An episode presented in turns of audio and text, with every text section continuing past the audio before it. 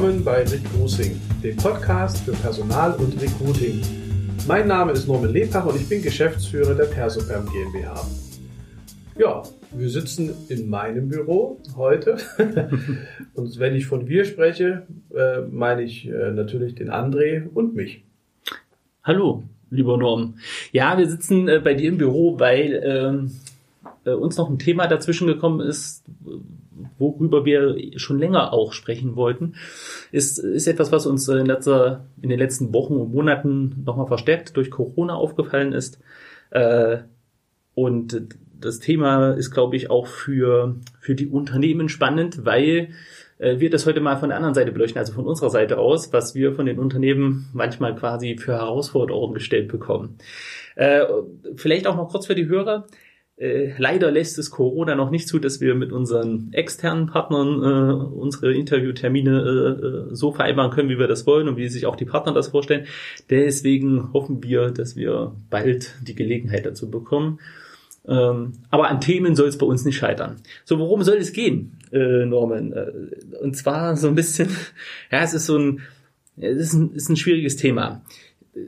Ich habe das, ich hab das so betitelt, HR und äh, die Patentlösung im Recruiting.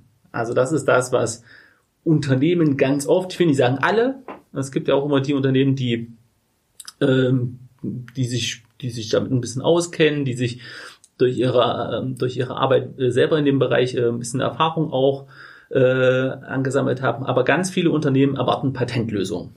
So, und jetzt bist du ja quasi der Recruiter par excellence der äh, Personalberater, bist viel mit den Unternehmen im Gespräch und vor allen Dingen auch im ersten Step hörst du dir die, die Probleme und Bedürfnisse an. Und jetzt ist meine Frage, wie, welche Erfahrung machst du da und wie erlebst du diesen Drang, äh, naja, aus der, aus der, ich will nicht sagen, aus, aus, doch aus der Not heraus ähm, Lösungen zu finden? Ja, das ist ähm, tatsächlich unser tägliches, äh, unsere tägliche Kommunikation mit den Kunden. Die Kunden kommen ja meistens zu uns, ähm, wenn sie selber durch ihre eigenen Aktivitäten kein Personal oder nicht geeignetes Personal finden konnten. Das ist oftmals der Grund, ähm, wenn also Stellenanzeigen scheitern oder wenn man vielleicht sogar auch eine Stelle besetzen muss, die man so gar nicht offiziell ausschreiben kann, aufgrund von unterschiedlichsten Dingen. Das heißt, der eine Mensch sitzt, ist vielleicht noch äh, auf dem Stuhl und darf also einfach nicht benannt werden. Also das heißt, die Stellenanzeige ist schier unmöglich ähm, von dem Unternehmen selber zu schalten. Und es gibt natürlich aber auch andere Gründe, die heißen, ähm, ja, der Besetzungserfolg bleibt einfach lange aus. Und das ist immer der Moment, ich glaube, von dem du sprichst, wo mhm. diese Patentlösung gefragt ist. Und ich, ich sage jetzt mal, ich würde es sogar noch ein Stück erweitern. Ich würde sagen, wir werden manchmal angefragt, ob wir nicht zaubern können. Und dieses Zaubern heißt an sich immer Geschwindigkeit, weil im, in, im Normalfall sind halt schon sehr, sehr viele Instrumente eingesetzt worden, ähm, sehr häufig leider vollkommen unabhängig voneinander und die haben alle nicht zum gewünschten Erfolg geführt. Und jetzt ist die Zeit einfach sehr fortgeschritten und man braucht diesen, diese Person sehr, sehr zeitnah. Und dieses zeitnah ist ein Phänomen, äh, was ich beschreiben möchte, wie gesagt, mit dieser Zauberei, äh, weil wir einen gewissen Vorlauf natürlich immer benötigen.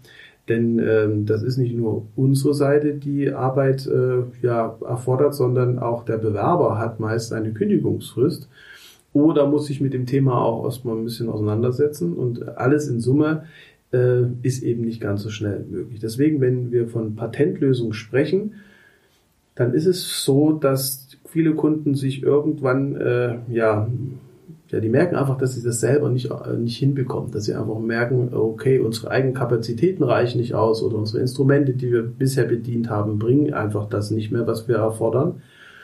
Und da geht es manchmal um eine technische Lösung. Das heißt, technische Instrumente mhm. äh, sind vielleicht äh, jetzt ja einfach an der Reihe auch mal zu installieren. Ein Bewerbermanagementsystem, äh, wo man vielleicht auch ein Tool mal aufbauen kann und Bewerber auch äh, wiederfindet, äh, nicht in irgendwelchen Excel oder ganz sogar in Outlook äh, Schub Schubladen, Schubladen in, in Outlook Schubladen wiederfindet. Und ähm, das heißt im Grunde genommen, ähm, dass wir sehr häufig ähm, ja die Struktur erstmal überarbeiten müssen, wenn man mal ganzheitlich an so ein Projekt herangeht. Also das heißt Struktur ähm, in dem Sinne, wie läuft denn ein Bewerber generell auch durch einen Bewerbungsprozess?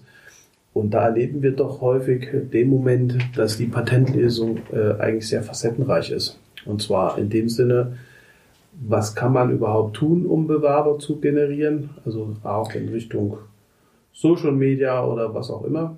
Mhm. Und ähm, andererseits, äh, wenn man einmal eine Bewerbung bekommen hat, wie durchläuft denn dieser Bewerber auch welche Prozesse? Ja. Gibt es denn, gibt's denn deiner, ich mal ganz provokant gefragt, ähm, und das ist, äh, um das vorweg zu sagen, seine Ja-Nein-Frage. Oh, okay. ja, ja. Äh, gibt es aus deiner Sicht, gibt es die Patentlösung? Nein. Okay. Und äh, also ich habe mir ich habe mir das schon fast gedacht. Das ist ja es ist wie ganz häufig, dass es nicht die Patentlösung gibt. Warum glaubst du? Das ist ja so ein bisschen der Untertitel ja auch der heutigen Folge. Warum glaubst du, dass so viele Unternehmen ähm, ich, ich sag mal scheitern beziehungsweise relativ schlecht auch aktuell im Bewerbermarkt äh, abschneiden? Äh, wie gesagt, nicht alle Unternehmen, aber viele. Warum ist das so? Liegt es daran, dass sie an dieser wieder besseren Wissens, die dürften ja wissen, weil auch, auch bei Ihnen ja ganz oft äh, die Kundenansprüche äh, meistens nach einer Patentlösung äh, verlangen, die, die auch Sie nicht bieten können, weil es die in der Regel äh, nirgends gibt. Äh, Liegt es daran, dass Sie trotz besseren Wissens an diese Patentlösung glauben oder ist es tatsächlich so ein bisschen die, ich sage jetzt mal Verzweiflung und jetzt beauftrage ich jemand extern und der soll es halt lösen, also er soll halt das machen, was ich nicht konnte in einem Bruchteil der Zeit. naja, es sind am Markt unheimlich viele, hm, ich nenne das jetzt mal tatsächlich Werkzeuge, die man schlecht einschätzen kann. Es gibt unheimlich viele äh, Stellenportale, es gibt unheimlich viele äh, Unternehmen und Dienstleister, die alle suggerieren, dass sie helfen können.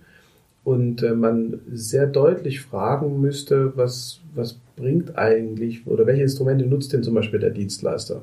Ist es einer, der auch Anzeigen schaltet und dann darauf hofft, äh, dass sich irgendein Bewerber verirrt?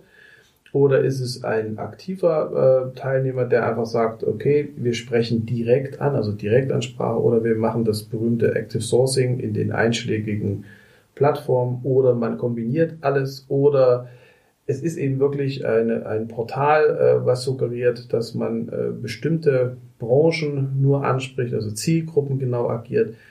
Und das ist stellenweise, glaube ich, nicht ganz so nachvollziehbar, ähm, welche Instrumente jetzt äh, sehr gut funktionieren. Und man darf nicht vergessen, der Bewerber, bevor er sich bewirbt, schaut er natürlich auch auf die eigene Website mhm. von dem Unternehmen oder er guckt sich mal im Social äh, Web einfach mal um, äh, was ist bei Facebook, was ist bei LinkedIn, was gibt es für Informationen bei Xing und so weiter.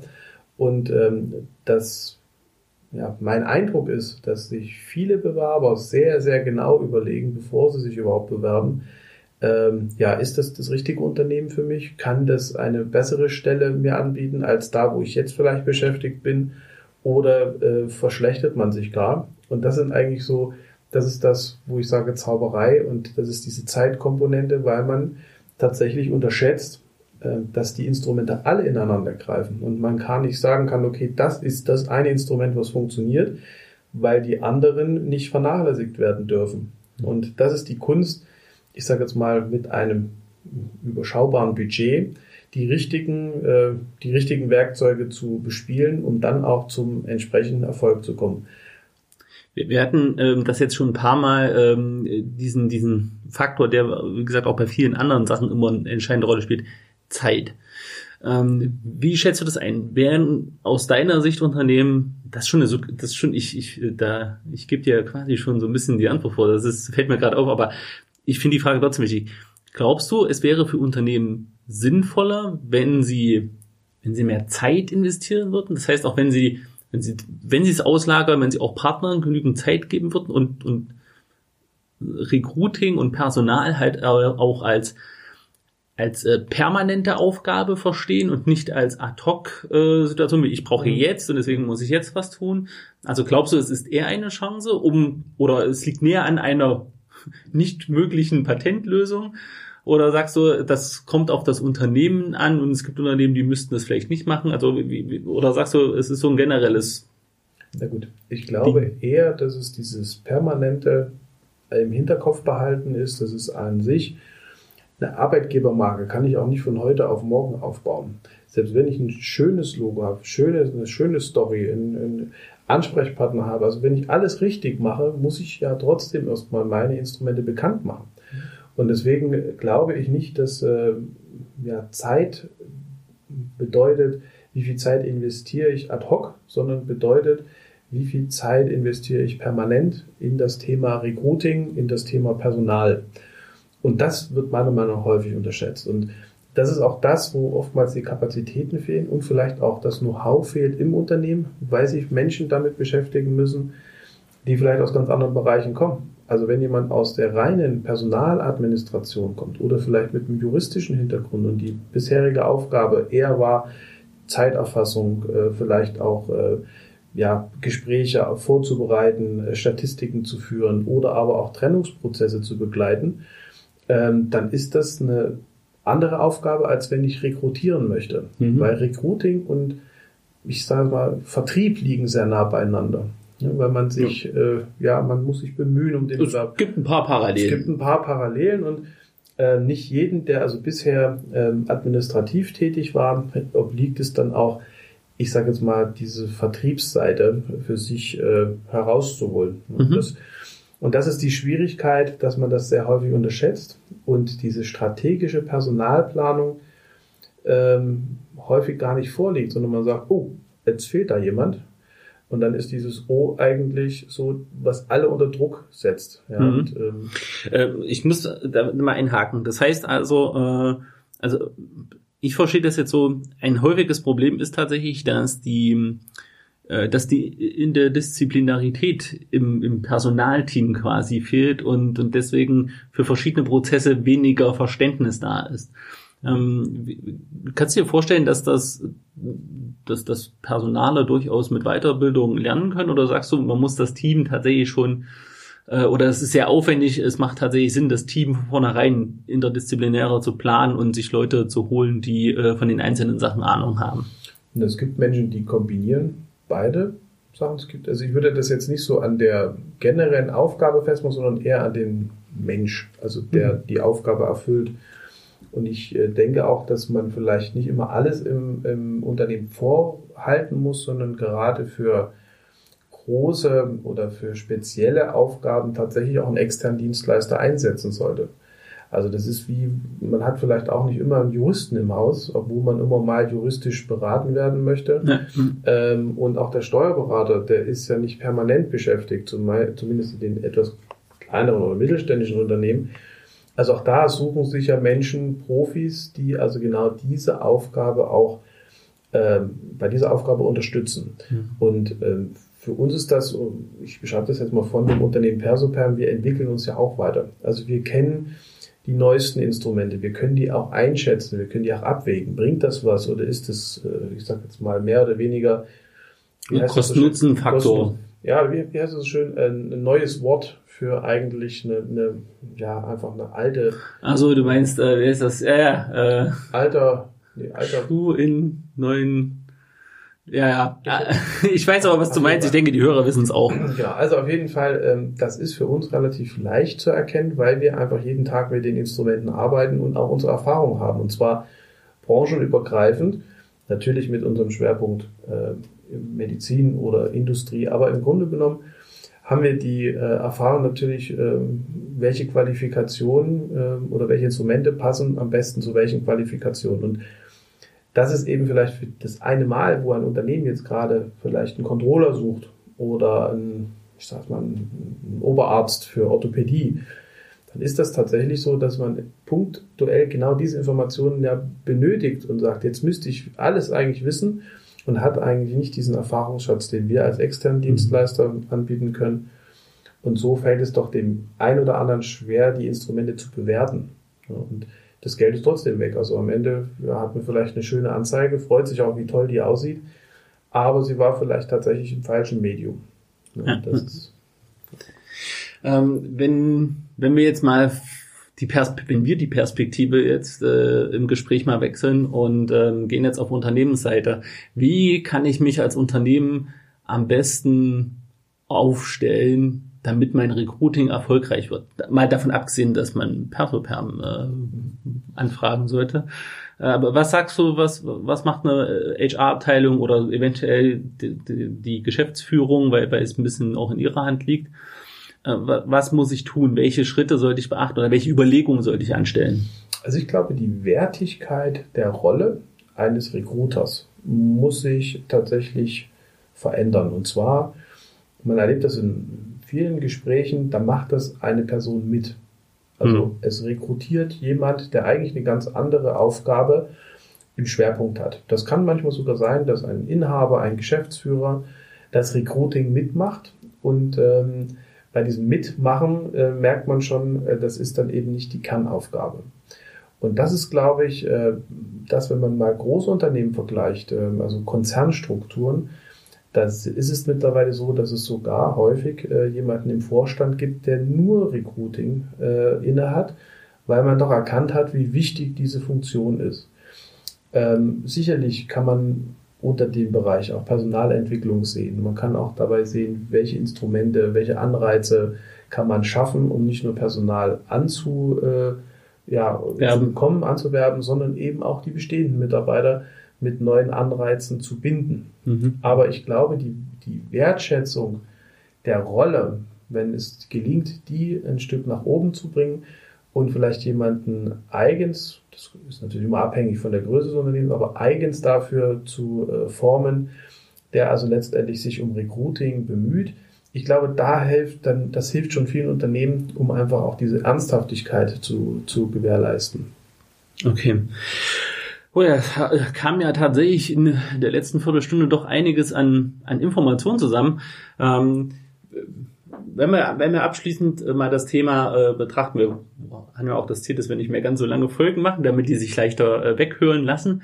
Ähm, wenn wir das, wenn wir das Thema nochmal betrachten, äh, lieber Norm, wie ist, ähm, wie ist deine Einschätzung, wenn jetzt ähm, ich sage mal, wenn die Krise jetzt vorbei ist, mhm. also zumindest offiziell erstmal aus gesundheitlicher Sicht, wir ein bisschen zum Alltag zurückkehren können, da gibt es ja verschiedene Szenarien. Ähm, und äh, die, heute, heute tatsächlich kam die Information, dass die Arbeitslosenzahlen tatsächlich gestiegen sind. Wir liegen jetzt, glaube ich, bei 6,2 Prozent, was immer noch relativ wenig mhm. ist. Ähm, aber Corona-bedingt tatsächlich verstärkt im Vergleich zu, zu den üblichen äh, Steigerungen.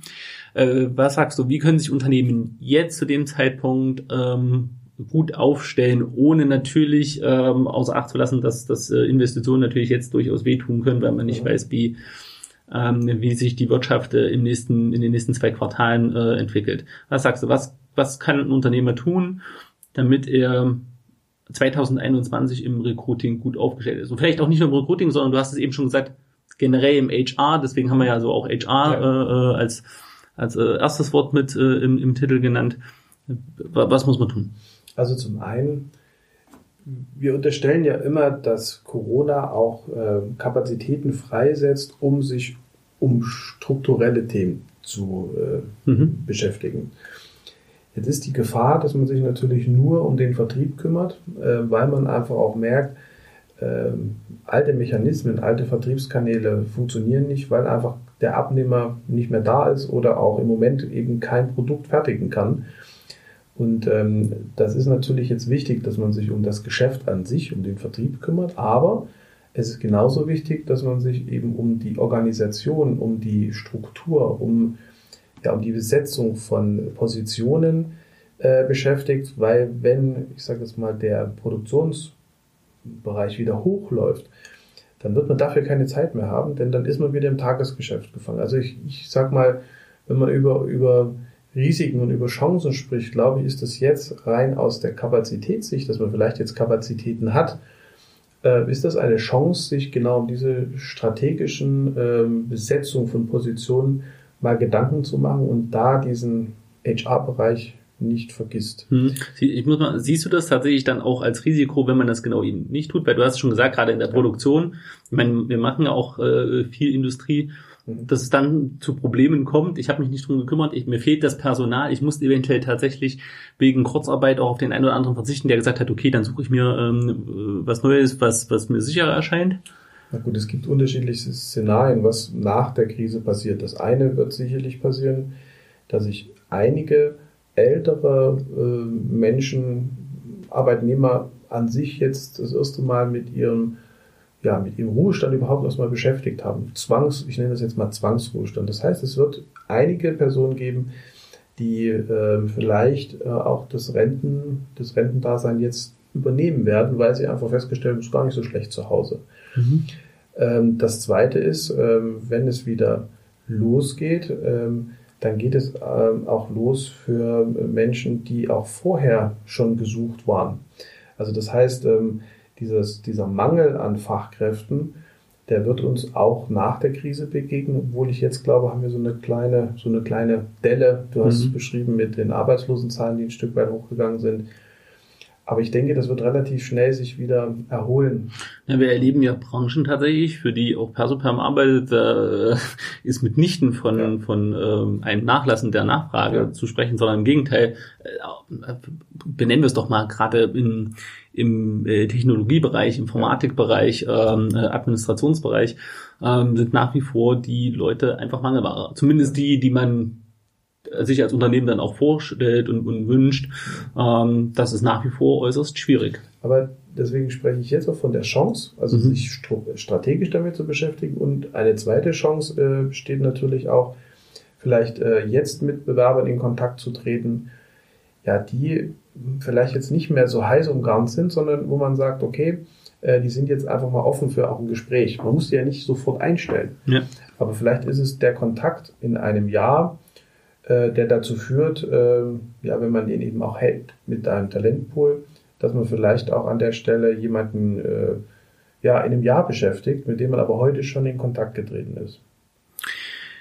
Sehr schön, Norm. Norm, ich danke dir und ich gehe davon aus, dass die Hörer das auch tun für den, für den Input. Ich fand es tatsächlich sehr, sehr spannend, weil es auch für mich nochmal ein paar neue Erkenntnisse gegeben hat, womit man sich äh, vielleicht jetzt auseinandersetzen sollte, bevor es dann tatsächlich also wünschenswerterweise wieder, wieder losgeht. Ja. Ähm, und ich freue mich tatsächlich dann auch äh, auf die nächste Folge. Ich arbeite auch fleißig dran, dass wir wieder mit Gästen aufnehmen können. Es tatsächlich, es ärgert mich ein bisschen, weil ich habe mich auf die Gästefolgen äh, echt gefreut, weil es tatsächlich auch nochmal, glaube ich, für die Hörer ein ähm, ähm, gut zu, zu hören ist, wie wenn man mit dem mit Praxispartnern quasi mal äh, spricht, wie erleben die das, welche Erfahrungen haben haben die. Aber es hat mir trotzdem immer sehr viel Spaß gemacht. Das war, ich muss es sagen, ein innerliches Blumenpflücken und ich freue mich auf unsere nächste Sendung, lieber Norman. Vielen Dank.